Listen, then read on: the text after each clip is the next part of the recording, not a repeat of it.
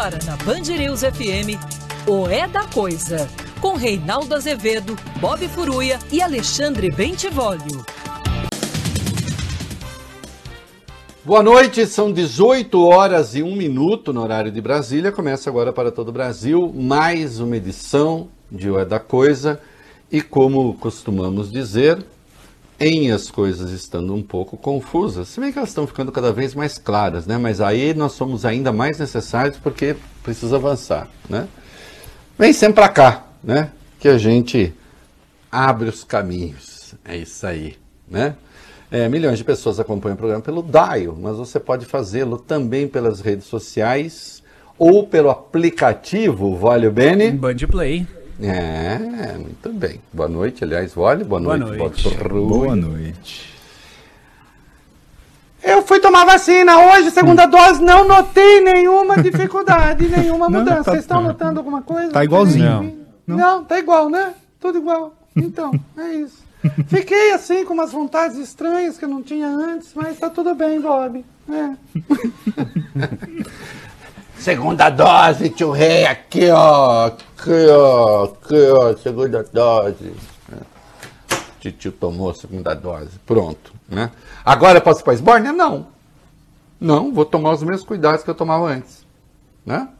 Porque até que não haja uma imunização realmente que possa ser chamada de coletiva, da ordem de 70% das pessoas com duas vacinas, quaisquer que sejam elas, ou com a vacina única, no caso da Janssen, você tem que continuar a tomar os cuidados de antes. Tá bom? Porque senão você pode até se proteger, estar imunizado, mas pode passar a, a doença para o outro. Tá certo? Ficar espalhando vírus por aí. Então é preciso tomar cuidado ainda. Faça o seguinte, uma boa referência. Tudo que o Bolsonaro disser, você faz o contrário tá? Isso é uma boa. Aliás, ele tem sido uma excelente referência, eu quero deixar isso claro. Pegue Bolsonaro. Tudo que ele falar, tudo que ele fizer, tudo que ele orientar, escolha o contrário. E você estará afinado com os princípios civilizatórios. E se eu fizer o que ele manda, tio rei, você será um idiota, um ogro, um cretino candidato a cadáver. E a matar os outros também. É simples. Né? Não há tantos dilemas morais assim. Né? Eu até brinquei hoje de manhã no comentário que eu fiz aqui na Band News FM, que as pessoas assim tendem a achar, ai, tio, um ogro pode ser um príncipe? Pode no Shrek. É. É, Shrek pode. Só. Fora do Shrek, ogro é ogro, príncipe é príncipe. Entendeu? É da natureza do ogro ser ogro. Como a natureza humana é a cultura, né? Então as pessoas têm valores, têm ideologias, têm escolhas, vivências. E um ogro é um ogro. Acho engraçado, dizer assim, ah não, já disse aqui, Bolsonaro vai se enquadrar nas instituições. Hein? Vai se enquadrar instituições por quê? Alguém que na Câmara, em 2003, teve a coragem de pedir para uma milícia de assassinos sair da Bahia para o Rio de Janeiro, que lá seriam bem-vindos, segundo ele, e que ele poderia ajudar, inclusive? Esse sujeito faria na presidência da República algo muito diferente daquele que era o seu padrão moral? O seu padrão ético? Por que ele seria diferente? E está mostrando que continua a ser quem é. Hoje ele teve um evento lá em Joinville, Santa Catarina, lá, se encontrou com empresários, parece que recebeu uma medalha de bombeiros, ou sei lá o quê. Ainda há quem premie esse cara, né? quem o chame para jantar, para almoçar, para. Enfim. E voltou a dizer coisas sobre o Supremo, particularmente sobre o ministro Roberto Barroso, de uma indecência, de uma indignidade, coisas criminosas. O que, me, o que realmente é espetacular no Jair Bolsonaro é a sem cerimônia com que ele mente. Ele está se transformando no maior mentiroso da República. Está se transformando já faz tempo. E eu vou demonstrar aqui a mentira dele. É? A cada intervenção. Não, e aí num dado momento ele disse assim: ficam me acusando de, de fake news, isso para um militar é. Que militar, cara? Que militar? Ninguém elegeu um militar presidente da República. Deixe de burrice. Aliás, Augusto, eu mandei um outro vídeo aqui no último comunicado, eu não coloquei na lista, mas aquele em que ele diz que ele tem as Forças Armadas e poderiam fazer o que quiser. Manda pro. pro vocês têm ele aí, né? Se Sim. não tiver, me fala que eu, uhum. que eu mando que eu tenho aqui. É uma burrice. Tem uma coisa muito grave, entre muitas, né? Ele acusou o ministro Barroso hoje de ter defendido a redução para estupro presumível de 14 para 12 anos. Porque, segundo a legislação, relações sexuais com indivíduos abaixo de 14 anos é estupro presumido. Não importa se há consenso. Né? Se a pessoa é maior de idade, claro, a outra parte. Não importa se há consenso. Ah? Então não se especula sobre relações consensuais nesse caso.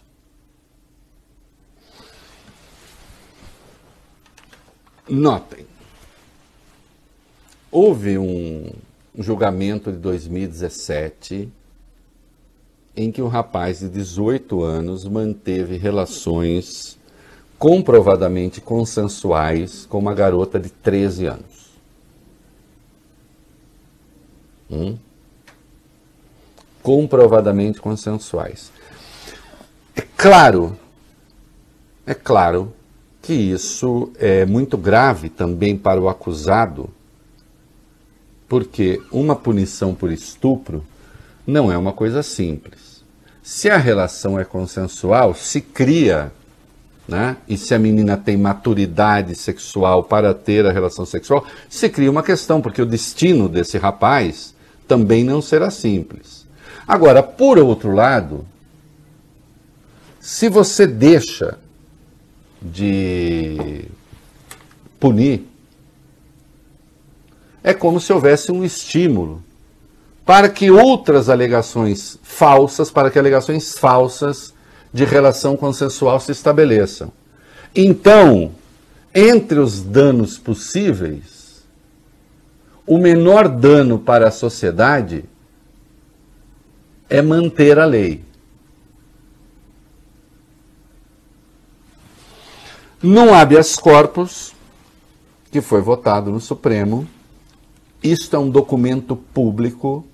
Isso aqui não é chute, não é uma leitura que o tio Rei está fazendo. É um documento público. É um julgamento público né? Que tem nome, sobrenome, tem tudo. Havia sido concedido o habeas corpus para o rapaz, na primeira turma. O Roberto Barroso fez justamente o contrário do que o Bolsonaro está dizendo. Ele votou pela cassação do habeas corpus, venceu foi o redator do acórdão, porque quando você vence, você é, redige o acórdão, e disse explicitamente que abaixo de 14 anos não se cuida de discutir se é consensual ou não, se mantém a lei estupro presumido. Então o Bolsonaro está falando sobre o Barroso justamente o contrário é o inverso. Eu nunca vi ninguém com essa disposição para mentira.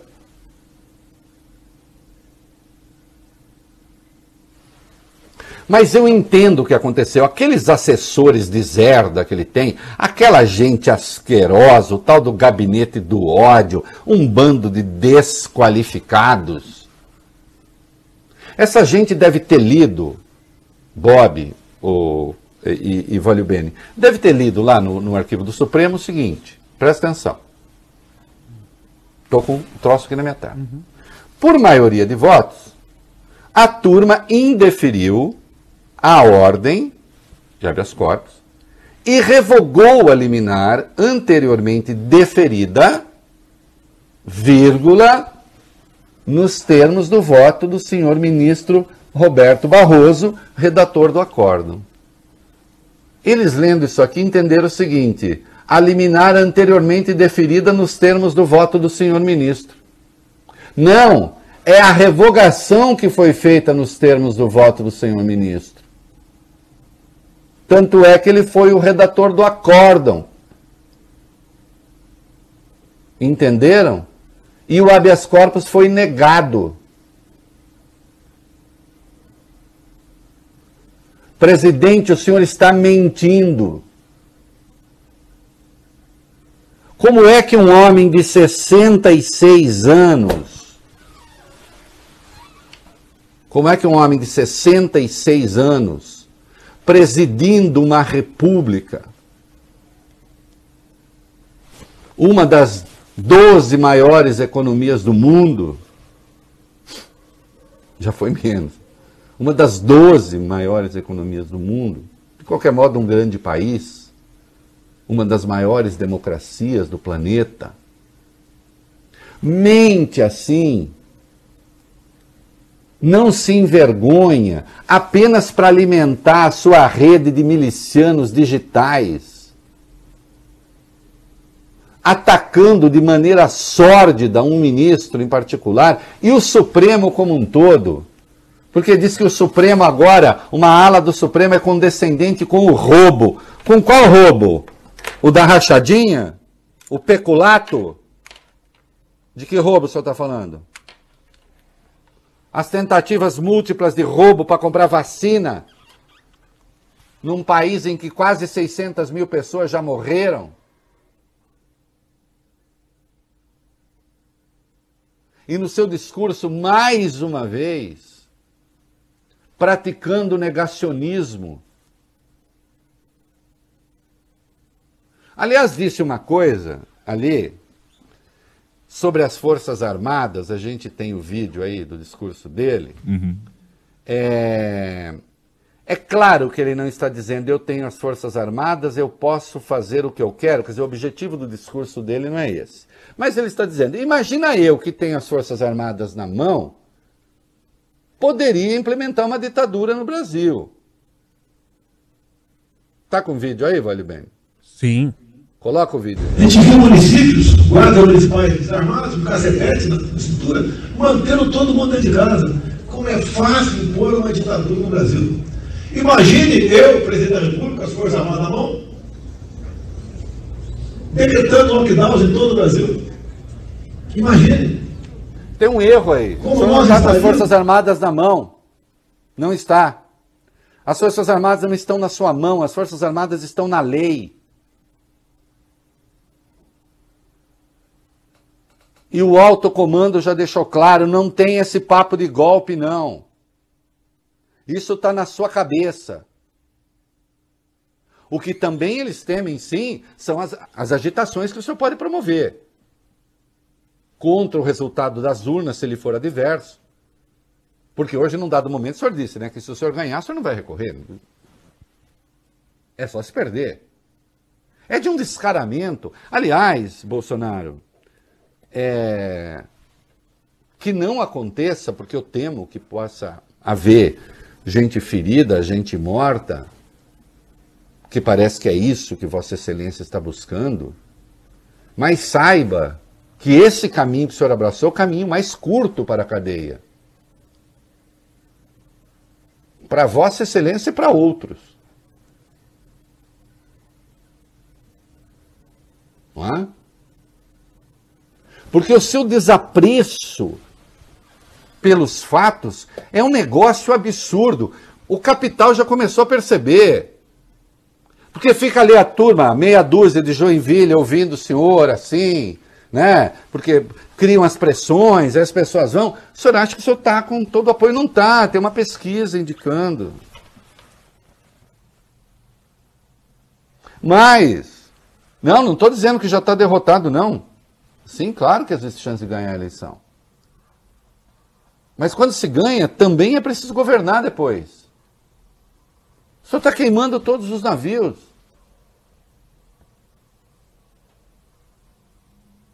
Hã? E como se evidencia, não sabe, não consegue, não consegue ler um texto. Não consegue ler um texto em língua portuguesa.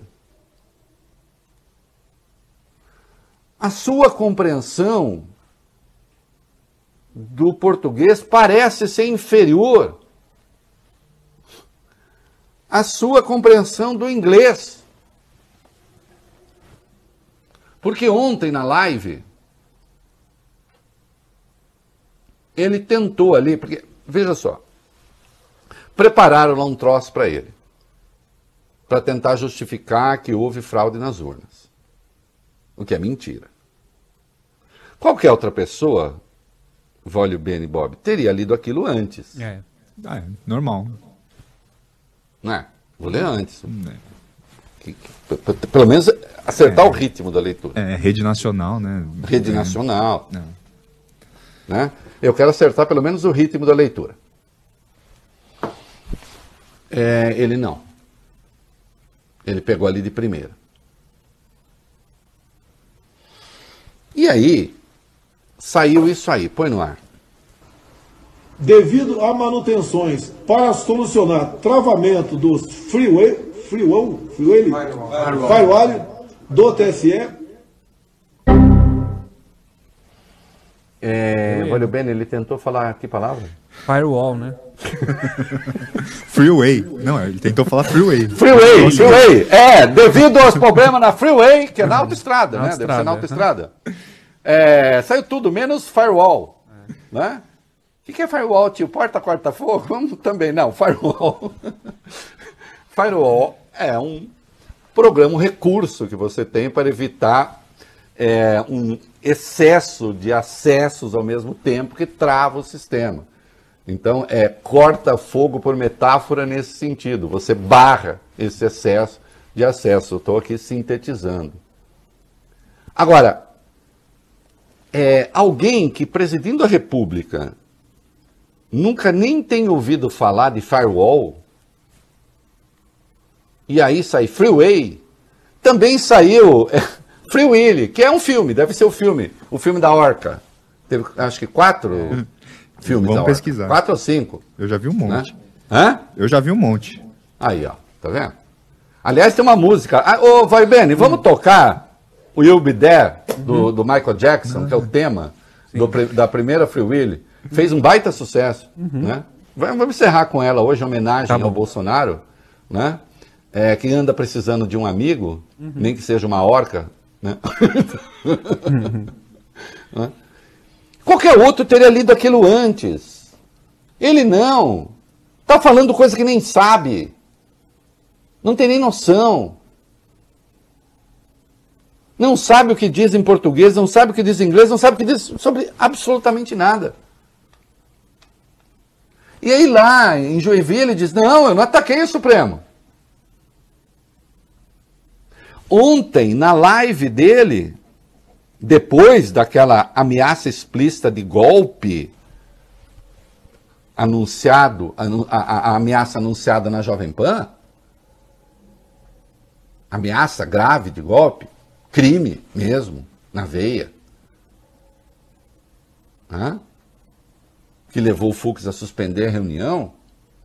Ontem ele voltou à tona na sua live. Na live Al-Qaeda Zorra Total. Atacou de novo o Barroso. Diz: Não, não estou atacando o Barroso, mas Barroso, você tem seu candidato, Lula. Outra mentira. Talvez o Barroso tenha sido o ministro que mais deu votos contra pretensões de petistas. Votos, inclusive, dos quais eu discordei de maneira muito azeda algumas vezes. Então, um candidato, um, líder político que não se consegue, que não consegue se entender nem com os fatos. Hã? E não, a população, por enquanto, não está ao seu lado. Espero que não fique. E tem um dado hoje da pesquisa Poder Data, Band, que não é nada auspicioso para Vossa Excelência. Não é? Um não, mais de um. Estão começando a sacar quem, quem é Vossa Excelência. E muita coisa falta vir à tona ainda. Agora, eu hoje publiquei um post, acha aí para mim, o, Augusto, que nós vamos botar no ar daqui a pouco, porque tem. Eu estou prestando um serviço público agora, viu, Bob Fruê? Esse programa agora, quando ah. houver pessoas desaparecidas. Ah, isso é importante esse programa vai começar a tratar. E eu comecei no blog também. Inclusive, nem, o, Vale Bene, eu nem põe o texto, uhum. que é para a é. pessoa não se confundir. É título e a imagem da pessoa. É. Sim. Né? Título é a imagem da pessoa. Está sumida. Se alguém vir, né? Como diria Bolsonaro, se alguém vê, não, não, se alguém vir, se alguém vir a pessoa por aí, por favor, comunique. É, é, eu preciso até ter um número de telefone, geralmente uhum. três algarismos, né? é, para a pessoa ligar e falar assim: olha, eu vi a pessoa. Tá? Daqui a pouco a gente põe no ar a pessoa que está sumida do Brasil. Desaparecida mesmo. Ninguém tem notícia dela. Tá? Mas, de qualquer modo, é, ah, tá aí. Homem desaparecido. Ele não fala. Olha lá, homem desaparecido. Ele não fala, usava terno e gravata. Se o virem, avisem. Né? Então, quem está falando, acompanhando só pelo rádio diz: Rei, hey, quem é a pessoa? Olha, se parece muito com Augusto Aras, Procurador-Geral da República. Viu?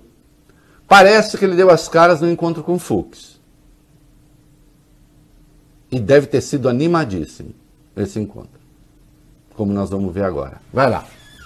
Foi hoje, Reinaldo, no Supremo Tribunal Federal. E o Augusto Aras deixou o prédio sem conversar com os jornalistas. Na sequência, os dois, Aras e Fux, divulgaram uma nota conjunta explicando o que foi tratado nesse encontro. E o texto é esclarecedor, Reinaldo. Diz o seguinte. O Procurador-Geral da República, Augusto Aras, e o presidente do Supremo Tribunal Federal, Luiz Fux, renovaram o compromisso da manutenção de um diálogo permanente entre o Ministério Público e o Judiciário para aperfeiçoar o sistema de justiça a serviço da democracia e da república. Considerando o contexto atual, Fux convidou Aras para conversar sobre a relação entre as instituições. A reunião foi realizada nesta sexta-feira e durou cerca de 50 minutos. Nossa, mas eu tô aqui que eu mal contenho a excitação. Uhum. Então vocês imaginam assim, eu vou, eu vou, isso aqui, brinquei com o Bob hoje, estava indo tomar vacina. Eu brinquei com o Bob assim. Então vamos lá, eu vou substituir as personagens, tá? Tá bom. Vamos lá. O coordenador de produção do programa é da coisa Bob Furuia e o âncora do programa, Reinaldo Azevedo, renovaram o compromisso da manutenção de um diálogo permanente entre a produção e a apresentação para aperfeiçoar o jornalismo a serviço da democracia e da república. Hum. Considerando o contexto atual, Furuia, eh, eh, Azevedo convidou Furuia para conversar sobre a relação entre as duas partes. A reunião foi realizada nesta sexta-feira e durou cerca de 50 minutos. Coube. Ô, Bob, os nossos encontros eram bem mais animados do que isso. Né? É. Quando podia. Lá no Café Creme. É, não. O café creme, gente, é café, é café mesmo, tá? Não é. é sim, não é parecendo, é. Tem um outro café que. Né? Não, café mesmo, sabe? Comida, bebida. Tá? É. Eram contos bem mais animados do que isso. Isso significa o seguinte: o Aras resolveu que ele não quer falar nada.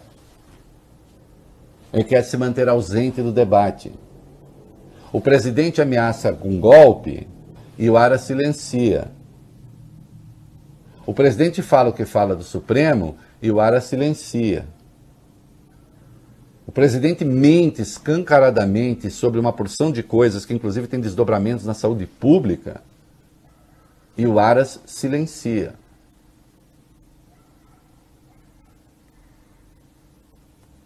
É chamado para uma conversa com o ministro do Supremo e se tem de redigir uma nota como essa que não diz absolutamente nada. Porque, infelizmente, hoje, é como se não houvesse essa instância no país. E quero lembrar mais uma vez: para processos por improbidade administrativa, mesmo procuradores de primeira instância podem mover. Cadê aqueles procuradores entusiasmados da época da Lava Jato, hein? Cadê? Se não for nordestino com nove dedos é, e de origem operária, vocês não se movem?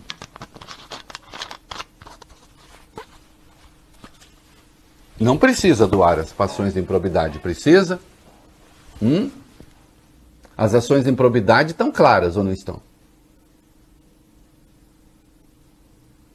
Cadê aquele ânimo? Cadê aquele espírito de luta? Cadê aquela militância? O que, que, é? Estão chocados ainda que o que vocês fizeram com a legalidade, com o Estado de Direito, tenha resultado no Bolsonaro? Mas quem está surpreso com isso? Não foi o que aconteceu na Itália? Depois das mãos limpas? Não acabou em Berlusconi? E olhem que comparar Berlusconi com Bolsonaro seria ter que ainda elevar Bolsonaro mesmo diante de um vagabundo como Berlusconi.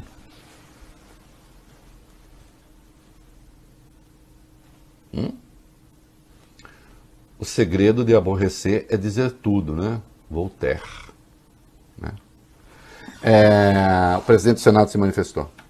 Sim, Rodrigo Pacheco, num primeiro momento, criticou Bolsonaro, disse que nem o presidente da República pode agredir a Suprema Corte. Na sequência, ele defendeu a realização da tal reunião entre os três poderes. Numa entrevista para a Globo News, ele disse o seguinte: a reunião haverá de se realizar. Evidentemente, o ministro Luiz Fux concordará que em algum momento todos precisarão sentar-se à mesa para poder apaziguar os ânimos, identificar quais são os erros, os caminhos dessa relação dos poderes, e é nisso que o Senado se propõe a fazer, ser uma casa de ponderação para que possamos ter um alinhamento entre os poderes.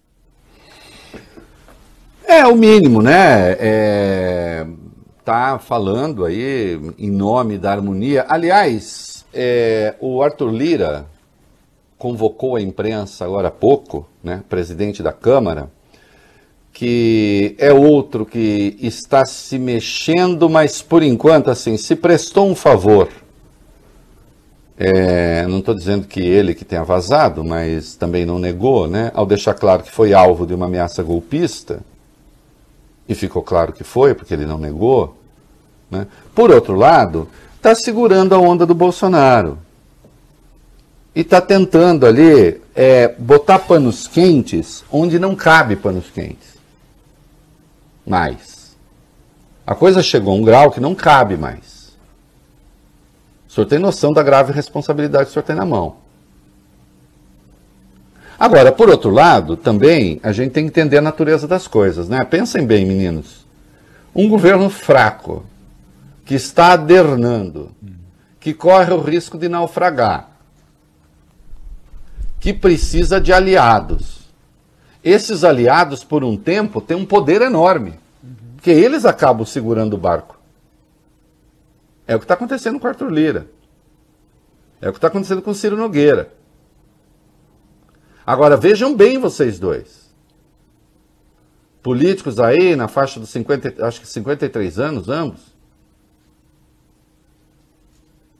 Pode não conseguir e, e naufragar junto. Não é? O Lira disse que ontem, né, eu antecipo aqui, meninos, ontem o voto impresso foi derrotado na comissão especial por 11 votos a 23. Uma derrota acachapante. Acachapante. Lembrando que isso é uma PEC, é uma proposta de emenda constitucional. PEC precisa de 308 votos para ser aprovado na Câmara. 3 quintos, 308 votos. E depois 49 no Senado. Com essa pressão do presidente, eu duvido que se chegue aos 308 votos. Agora, há um esforço danado no governo, agora, inclusive Ciro Nogueira envolvido nisso, para ver se pelo menos consegue mais votos sim do que não, ainda que não consiga os 308. Para vir com a conversa de que é uma vontade da maioria. Emenda constitucional precisa de 308 votos.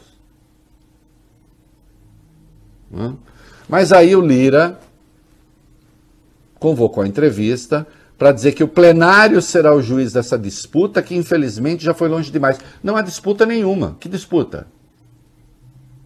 Que disputa? Está lá para ser votada, vote. Quem resolveu transformar o Supremo em inimigo, até ser inimigo, foi o Bolsonaro. Para não variar, né? É... E aí ele disse o seguinte: o que se avizinha é uma solução. Eu não preciso fazer isso, tá, gente? Eu consigo ler daqui, mas eu lendo daqui eu me sinto mais próximo do texto. O que se avizinha, literalmente, o que se avizinha é uma solução com a votação de ontem, quinta, na Comissão da Câmara dos Deputados, um reconhecimento de que a tese do presidente e seus apoiadores e parlamentares é uma tese que a princípio será vencida. Disse... Ah, não, esse é o Pacheco, né? É... Isso aqui é o Lira. Vamos levar sim a questão é, e disse que não há crise nenhuma. Né? É, Lira disse ainda que seguirá pregando a harmonia entre os poderes e que o botão amarelo continua apertado em referência ao cumprimento da Constituição. Esse botão amarelo aqui, vocês se lembram, lá atrás, quando ele estava gastado com Bolsonaro, ele disse do botão amarelo. O botão amarelo, embora ele tenha negado, é o impeachment. Uhum embora ele tenha negado, é o impeachment. Né? Então ele deu aqui, olha, botão amarelo continua apertado, se resolverem.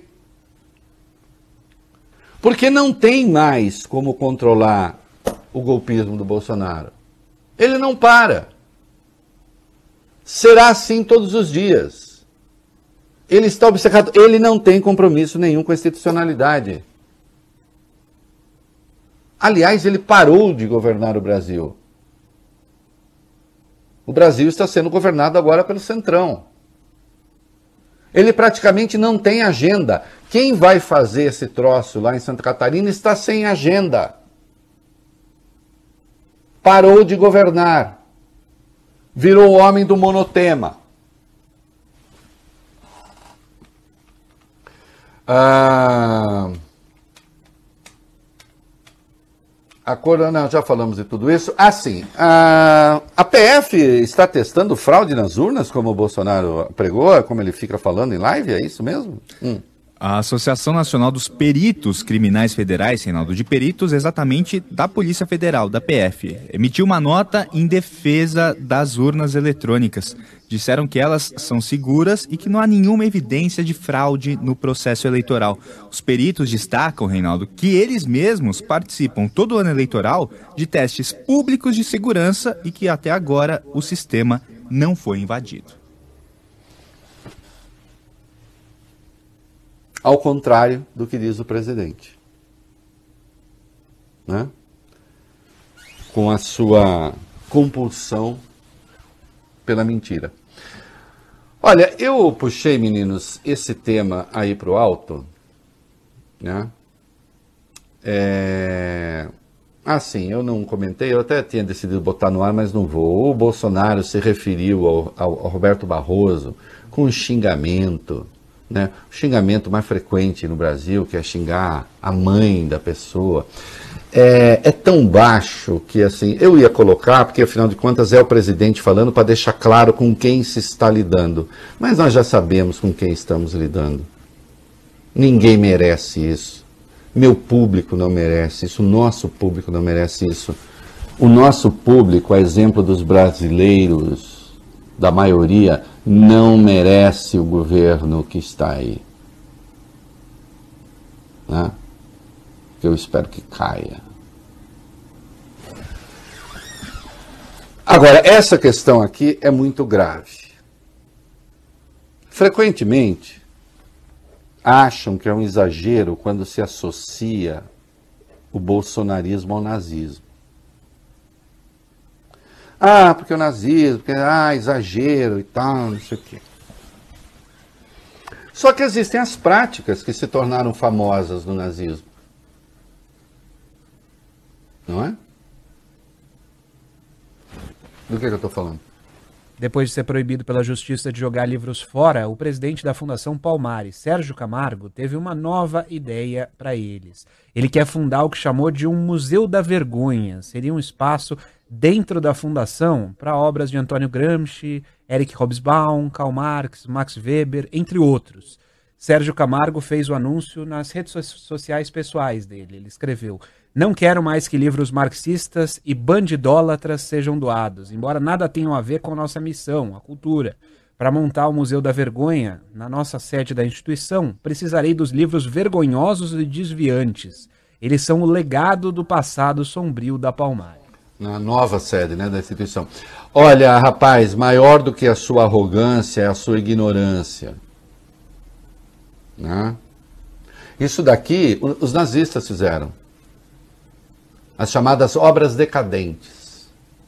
Proibiram-se as obras que o nazismo considerava decadentes, aliás, usavam a expressão desviantes, desviadas. Desviantes e desviadas do que? Ah, do padrão ariano, da cultura ariana, da raça superior. E o fato de você ser negro não impede, não impede de adotar práticas que os nazistas adotaram. Eles também tinham a exposição dos livros degenerados. Igualzinho. Igualzinho. Aliás, ele foi nomeado por aquele rapaz, como era mesmo o nome dele, que plagiou o discurso do Goebbels, que era secretário da Cultura, antes do Mário, do Mário Frias. Vê o nome Sim, a gente vai pegar o nome dele aqui, é o Roberto Alvim. Isso. Roberto Alvim. Se não me engano, ele foi nomeado pelo Roberto Alvim. Então, essa prática é uma prática nazista. Ponto final. Como de resto outras concepções que Vossa Excelência expressa, que traduzem a cloaca do reacionarismo em todos os tempos. Agora, você chamar o Max Weber de esquerdista é a prova final da estupidez dentro da estupidez. Porque você nem sabe do que está falando. É que você deve achar que Max Weber lembra Marx. É, por, por, não sei. Burrice, estupidez. Aliás, se você realmente fizer isso, cabe uma nova ação na justiça. Porque o nome disso seria dirigismo cultural. Né? E certamente você será acionado. Isso que você está fazendo é crime. Agora vai lá para o Twitter me xingar. Né? E Reinaldo, é isso Oi. mesmo. Sérgio Camargo foi nomeado em novembro de 2019 por Roberto Alvim.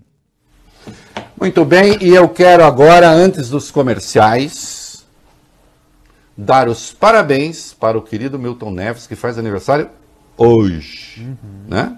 Hoje, parabéns, Milton Neves. Um leonino incompreendido como eu. Não é fácil uhum.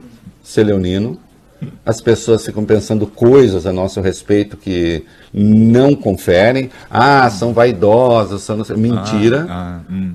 Tudo que nós somos, nós somos, Milton, pessoas em busca de carinho. Às vezes a gente é um pouco incisivo, é... se a gente acha que não está sendo acarinhado.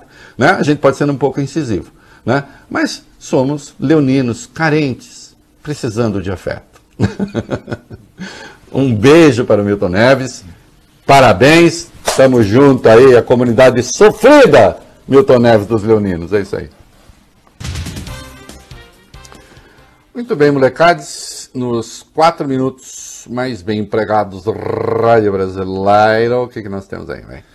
Depois de o governador João Dória prometer processar o governo federal, o Ministério da Saúde decidiu enviar um novo lote de vacinas da Pfizer para o estado. Desde o início da campanha de vacinação, a pasta vinha distribuindo as doses de forma proporcional entre os entes, entre os estados. E como São Paulo responde por cerca de 23% dos habitantes do Brasil, São Paulo sempre recebeu, sempre recebia mais vacinas. Prática que foi quebrada nessa semana. O estado esperava receber 450 mil doses e ficou com metade disso. Com esse novo lote da Pfizer, a distribuição volta ao padrão anterior. É, 456 mil doses, né? Tá, tá aí. O senhor mesmo que redigiu lê 450 mil. Entendeu? Eu, quero 6 mil para mim, quero eu mesmo distribuir Oxi. 6 mil. Olha, é muito impressionante, gente. É, tudo em São Paulo será sempre maior. Tudo. Né? Muitas vezes de bom e de ruim. Deve ser o Estado que concentra o maior número de pobres. Não, não tem isso, não, mas pode ser. Há 45 milhões de habitantes aqui, quase 46. Ah, São Paulo, olha o número de, de casos de Covid. Sim, olha a população. E quando se vai distribuir vacina, é claro que São Paulo vai receber mais porque era proporcional. Aí decidiram, não, não vai ser mais proporcional agora. Não, está recebendo demais. Evidentemente, é uma forma de perseguir o governo. Né? E tem uma polêmica ainda aí, Voz Vênis. Polêmica, tem mais, né? Essa queda de braço entre o Ministério da Saúde e o governo de São Paulo não para por aí. Até hoje de manhã, o site da pasta do Ministério indicava que o Estado havia recebido 48 milhões e 300 mil doses de vacinas contra a Covid. Só que nos registros da Secretaria Estadual de Saúde indicavam a entrega de 41 milhões e 600 mil doses, quase 7 milhões de doses a menos. Essa diferença foi apontada pelo jornal Folha de São Paulo. Um dos lados não estava falando a verdade. E do nada, no fim da manhã, sem nenhuma explicação, o número divulgado pelo governo federal foi atualizado, caiu para 41,9 milhões de vacinas, um errinho de cálculo, um errinho de 7 milhões. Estão notando, vocês estão notando a delinquência? Vocês estão notando a delinquência? Faz uma correção de correção. Né? Foram pegos no pulo, vão lá, alteram e não há pedido de desculpas.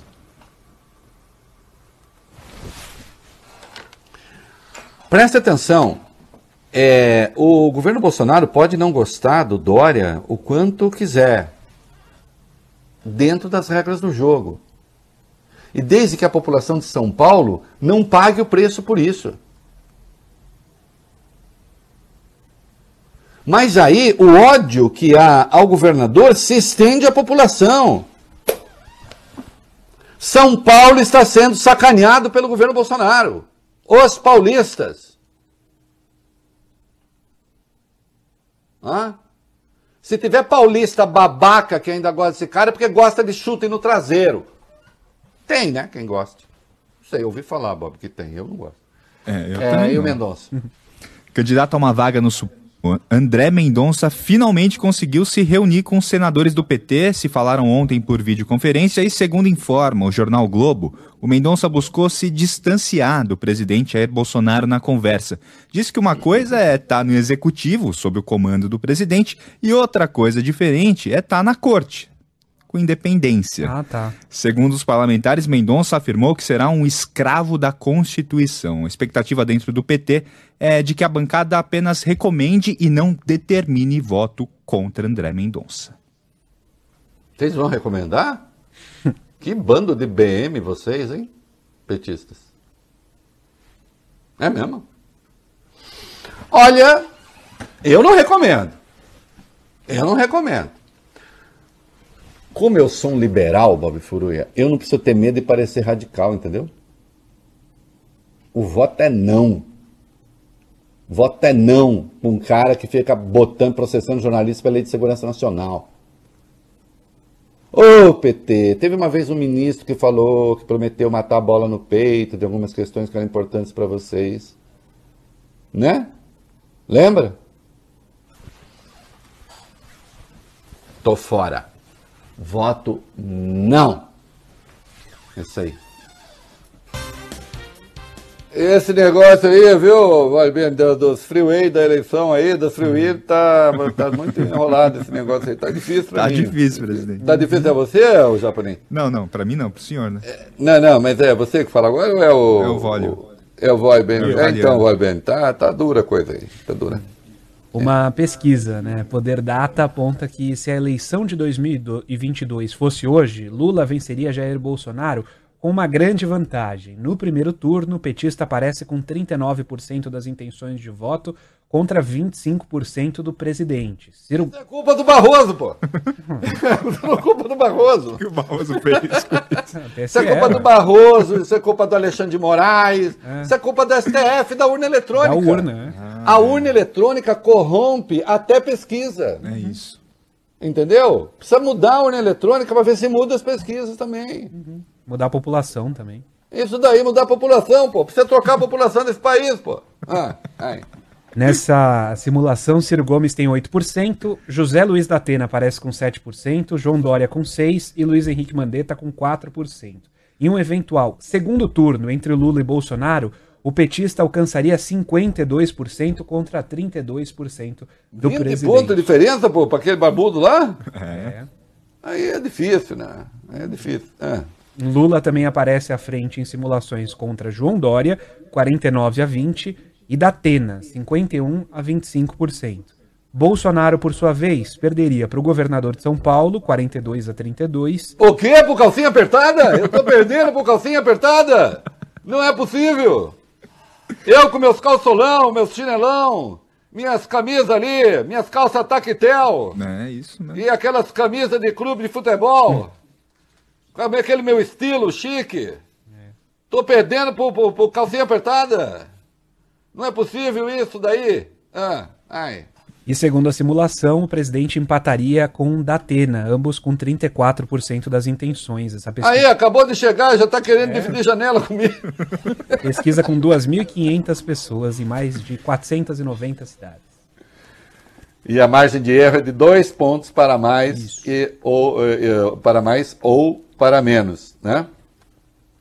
É, Também tem uma pergunta sobre o desempenho do governo. É.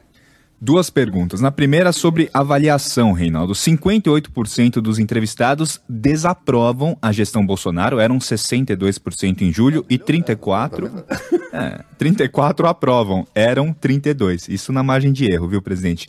E a segunda pergunta é sobre o trabalho pessoal de Jair Bolsonaro. 55% disseram que é ruim ou péssimo, eram 56%. É, é, não, meu Deus do céu, não sou eu. Eu, eu baixei aqui no Bolsonaro errado. É, oh, meu Deus céu! Lembrando que a, a pesquisa quase que original é, dava 60%. Praticamente o mesmo achado, digamos assim, ainda que com números diferentes, né? E não se comparam pesquisas distintas também. Mas, de qualquer modo, é, tá, tá no mesmo patamar, né? Isso. Ah. 29% disseram que o trabalho de Bolsonaro é bom ou ótimo, eram 26, e 11% disseram que é regular, eram 15. Gente, eu tenho certa curiosidade de conversar com essas pessoas.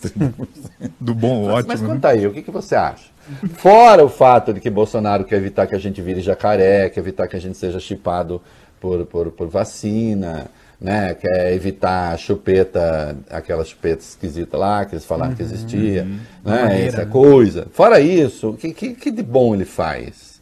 Né? Fora estimular a sua mediocridade pessoal. Que tem uma outra coisa que eu saquei também. Né? Tem aí alguns endinheirados, bem sucedidos, que guardam o Bolsonaro, porque acho que, enfim, não gosto de gente com origem, sei lá, tá, enfim, preconceito de classe. Mas tem muita gente que gosta do Bolsonaro porque o Bolsonaro faz com que elas se sintam bem. É verdade. É o triunfo da mediocridade. Sabe, a gente de maus bofes, gente que. Aí o Bolsonaro, ela- elas se sentem representadas quando vem aquela ruindade manifesta. É, eu realmente não tenho respeito. É, tenho o pessoal que é, sou obrigado a ter por imposição do decoro e que eu acho correto seguir, mas é, respeito do ponto de vista profissional, digamos, por um golpista, realmente não tenho nenhum. Né? Realmente não tenho nenhum. Gente que quer atropelar as instituições. Agora, esse dado que a pesquisa levanta, esse dado é muito importante. Uhum. Esse dado é muito importante. Porque, atenção, Fernando Henrique Cardoso ganhou a eleição duas vezes porque o centro se deslocou para ele. Lula ganhou duas vezes porque o centro se deslocou para ele. Dilma ganhou com tranquilidade uma vez porque o centro continuou deslocado para o lado do PT. O segundo mandato de Dilma já foi mais difícil porque o centro se dividiu. E aí a diferença em relação ao Aécio caiu muito. Né? Ao Aécio, o, o, o, o adversário, né? E o centro migrou para Bolsonaro na eleição passada. Porque tem uma lógica no eleitorado que é mais ou menos a lógica dos três terços um terço que vota à direita, faça chuva, faça sol, mais ou menos um terço que vota, vota à esquerda, não importa, e é esse terceiro terço que fica no meio que acaba definindo a eleição. Né? Ele tem que ser capturado, um lado para o outro. Segundo a pesquisa, o que é que se tem? É, essa pesquisa Poder Data indica que o ex-presidente Lula é o nome preferido dos eleitores que se dizem de centro, tanto no primeiro turno quanto em um eventual segundo turno contra Jair Bolsonaro. Vamos começar com o segundo turno. O ex-presidente petista teria 52% dos centristas e o atual presidente ficaria com 17% dos votos. 19% falaram que votariam em branco ou nulo, 11% disseram que não sabem ou não responderam. Já no primeiro turno, Lula aparece com 31% dos votos daqueles que se identificam como centristas. Bolsonaro tem 14%, mesmo percentual de João Dória. Ciro Gomes tem 10%, Mandetta 8%, Datena tem 5%, brancos e nulos 9%, 10% dizem que não sabem.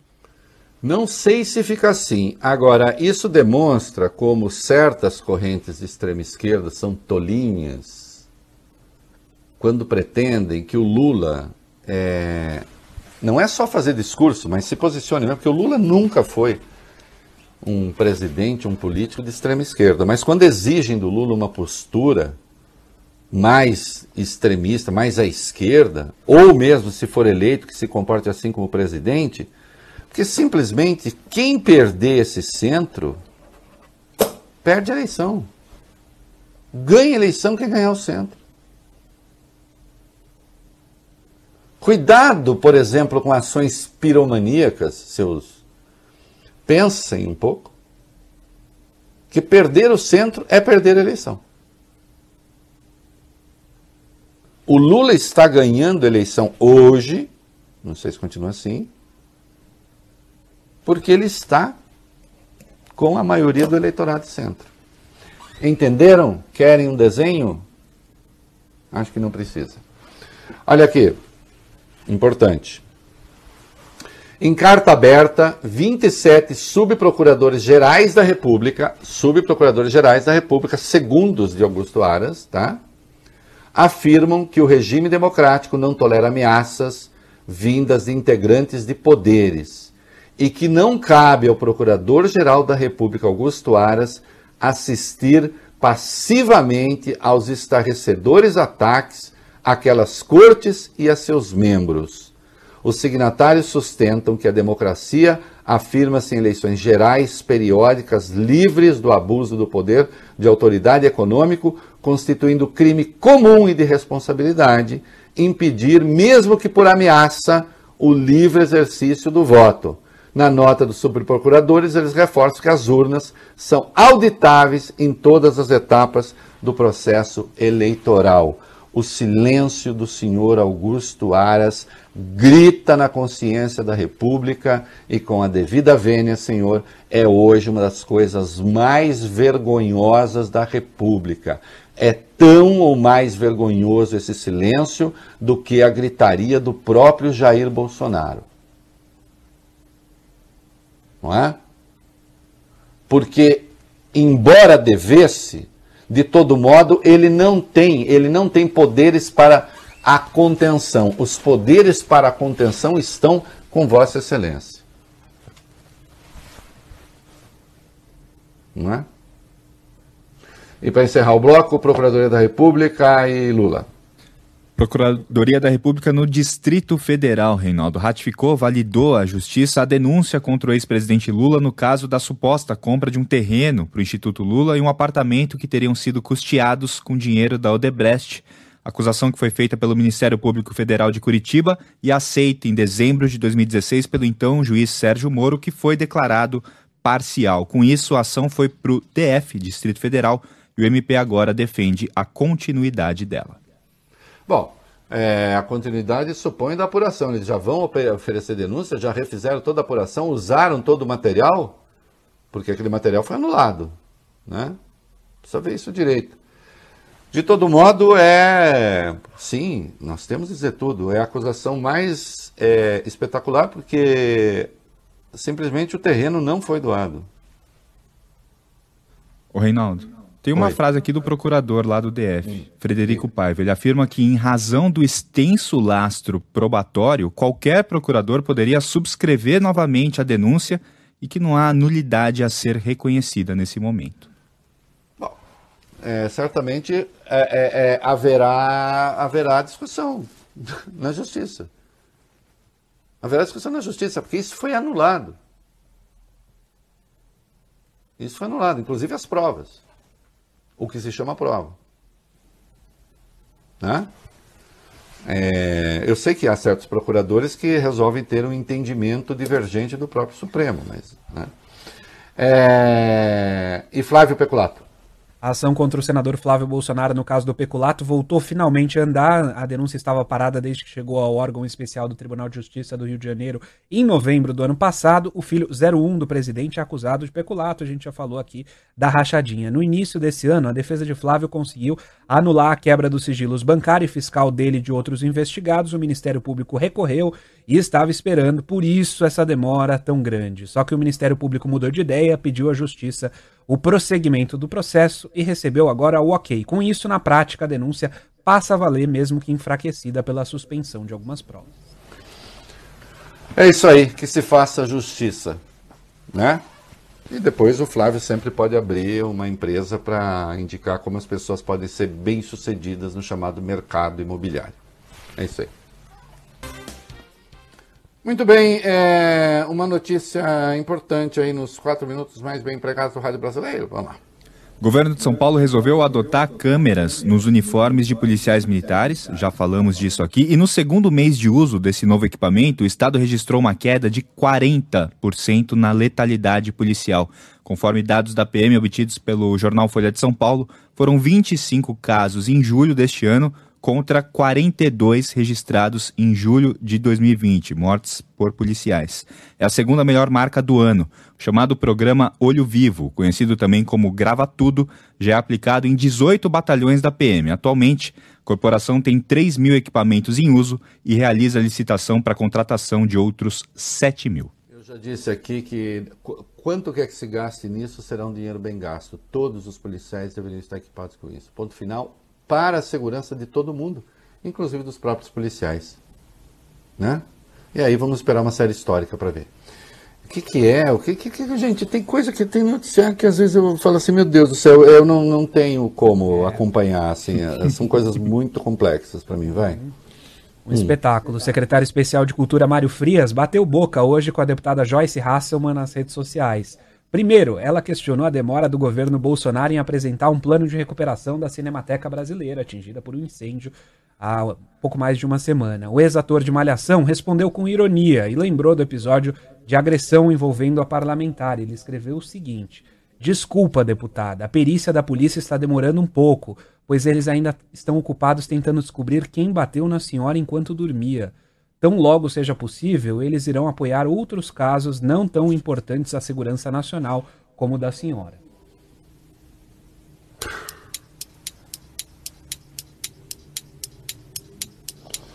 Meu Deus do céu.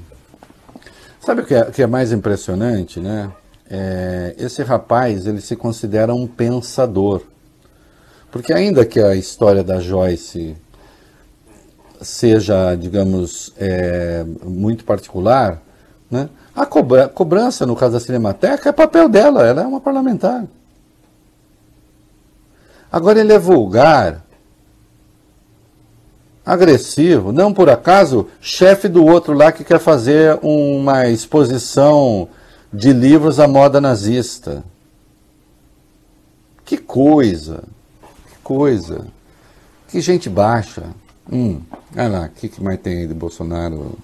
Os americanos, vai. É, o presidente recebeu ontem no Planalto o conselheiro de Segurança Nacional dos Estados Unidos, o Jake Sullivan. Falaram de meio ambiente, mudanças climáticas, a gente já tinha adiantado aqui.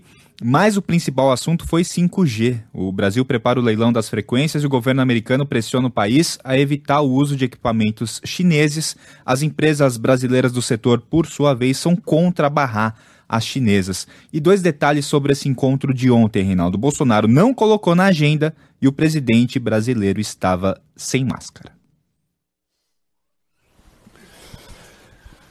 É, realmente. É, para que a imagem do Brasil cada vez caminhe melhor, né? É, e o que, que tem de desmatamento? 23? O Brasil voltou a registrar índices péssimos de desmatamento na Amazônia. O Instituto de Pesquisas Espaciais, o INPE, costuma fazer medições, Reinaldo, mês a mês. Só que o balanço anual sempre é divulgado em agosto. As chamadas temporadas vão de agosto de um ano até o fim de julho do outro. E a atual temporada foi a segunda pior da série histórica, perdendo apenas para a anterior, essas duas durante o governo Bolsonaro. De agosto de 2020 até 30 de julho deste ano, foram feitos alertas de desmatamento em 8.712 quilômetros quadrados de área de floresta. Essa área, Reinaldo, equivale a mais ou menos cinco cidades de São Paulo. Não existe, não existe área do governo que tenha sido preservada da devastação em sentido é, simbólico, muito real, mas em sentido amplo, e aqui em sentido estrito. Né? Isso não é um governo, isso é uma doença. E nós precisamos nos curar disso. É isso aí. E a CPI, sabe que deu uma melhoradinha, talvez, talvez muito discreta na, na, na avaliação do Bolsonaro. O Poder Data atribui aí eventualmente ao recesso da CPI. Uhum. É. Né? É... E como é que está a CPI, por falar de CPI? Hum, a CPI volta a se reunir agora na semana que vem. O Senado nas redes sociais já divulgou a agenda de depoimentos. Começa na terça-feira, dia 10.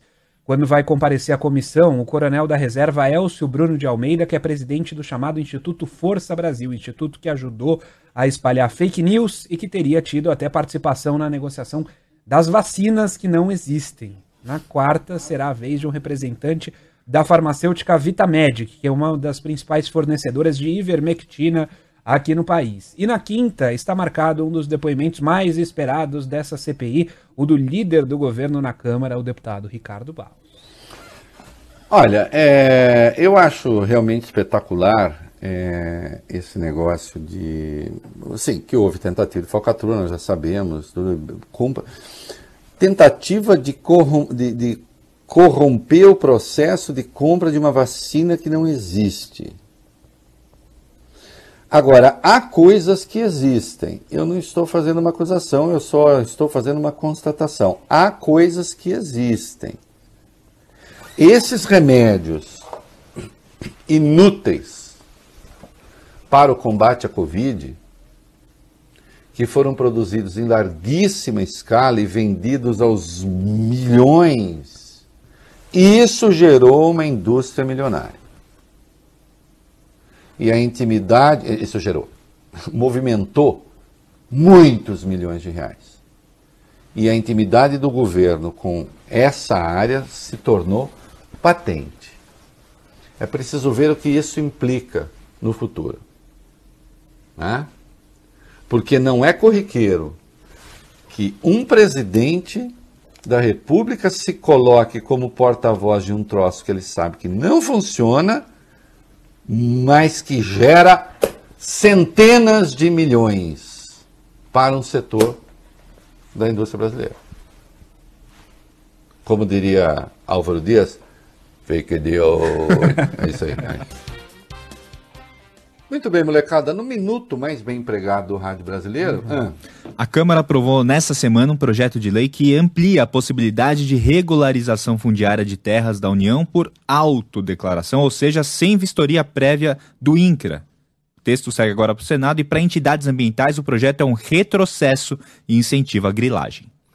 Olha, são áreas não tão grandes e num momento normal em que houvesse um governo decente que não estimulasse desmatadores, até poderia ser um troço interessante para acelerar a regularização de terra. O problema é o momento em que vem.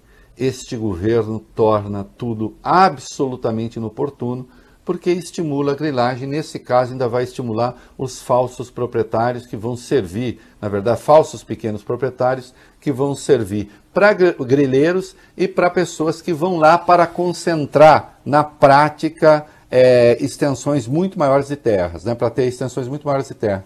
Então é um desastre que seja feito assim, infelizmente. Poderia ser uma boa ideia, se tornou uma má ideia. É isso. Em homenagem ao inglês do presidente, Will You Be There com o Michael Jackson, tema de Free Willy, presidente. Free Willy é aquele negócio que a gente usa em computador. Isso, proteção né? de. Isso, proteção. É. É, ó, o senhor está precisando de um amigo, nem que seja de uma orca. Vai, isso aí.